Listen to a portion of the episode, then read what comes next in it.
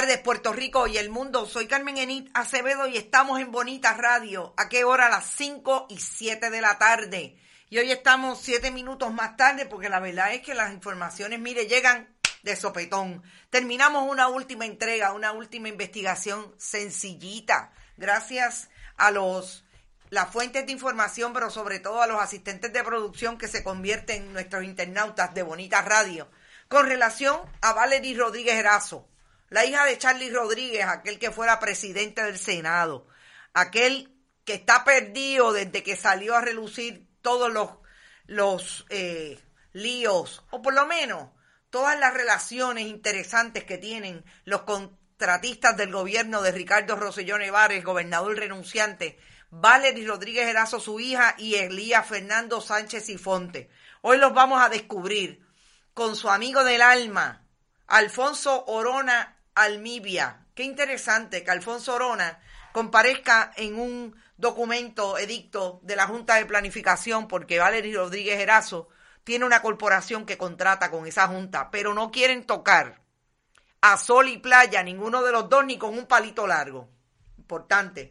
Vamos a hablar también sobre lo que está pasando en la legislatura de Puerto Rico ahora mismo. Las cooperativas están organizadas, yo lo dije. Yo dije, ¿dónde están? ¿Dónde está José Luis Dalmau y el liderato del Partido Popular?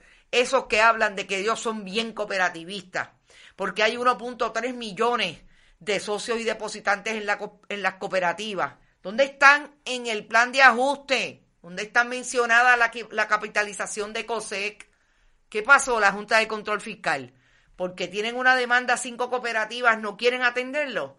Ya están los cooperativistas tocándole la puerta a los legisladores. Vamos a hablar de eso. Vamos a hablar también, eh, como último, de los personajes alrededor de las cooperativas que están pululando con los que yo puedo llamar los que nunca se han ajustado a que el movimiento cooperativo es de mucha gente, no es de unos pocos. Los que tienen mentalidad de PNP en el movimiento cooperativo. Vamos a hablar de eso porque está con ellos nada más y nada menos que González Torres, aquel director ejecutivo que se prestó para que Ángel Cintrón y el gobierno de Luis Fortuño le quitaran, le dijeran a las cooperativas, si no compras bonos de Puerto Rico, te quito la exención contributiva. Ese que dirigió ese proyecto desde el Fortuñato. Vamos a eso. Y también a lo que pasó en la vista de causa del de, eh, caso de violencia doméstica de Juanma López, porque no se vio la vista y ahí hay una manera de hacer un alegato de culpabilidad para tratar de que sea menos la pena. Vamos a hablar de eso.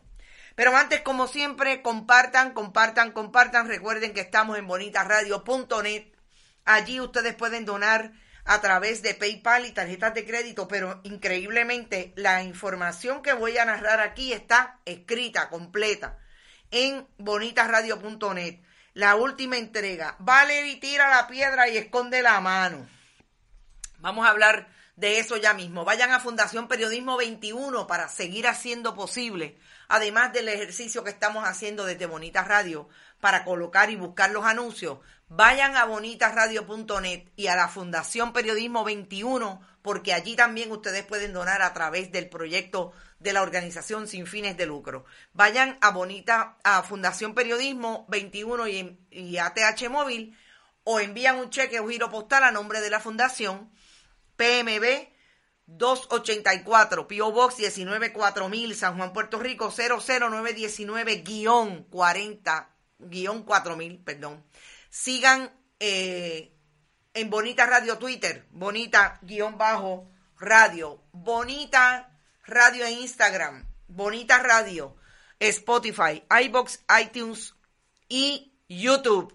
Gracias a Buen Vecino Café y a las cooperativas, Abraham Rosa, a la cooperativa de Vega Alta, a la cooperativa de Juana Díaz.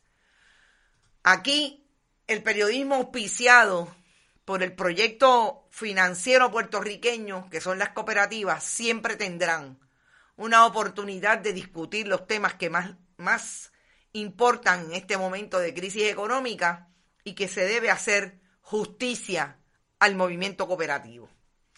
Vamos lo primero, vamos a ese tema. Y lo último que vamos a tocar es la investigación que hiciéramos sobre dos edictos que se publicaron hoy en la página 41 de uno de los periódicos de circulación general y que proponen que Valery Rodríguez Erazo y Alfonso Orona Almibia no quieren tocar. No quieren tocar ni con un palito largo el asunto de sol y playa. Interesante, Valery Rodríguez Erazo, porque ha tenido contratos con el gobierno de 2.1 millones de dólares desde el 2013, pero yo no, desde el 2011, perdón, pero no quiere tocar ni con un palito largo a sol y playa. ¿Será porque ahí está Walter Pierluisi? El primo del gobernador, el primo hermano del gobernador, Walter Pierluisi y CERN. Vamos a ver si es verdad. Vamos a hablar primero de el asunto de Juanma López. Juan Juanma López fue hoy al tribunal porque allí tenía una eh, vista preliminar después de que ustedes saben que violó la orden de no acercarse a la víctima, eh, que tuvo, estuvo preso hasta hace dos semanas, una semana más o menos, semana y media, cuando... ¿Te está gustando este episodio? Hazte fan desde el botón apoyar del podcast de Nivos. Elige tu aportación y podrás escuchar este y el resto de sus episodios extra. Además, ayudarás a su productor a seguir creando contenido con la misma pasión y dedicación.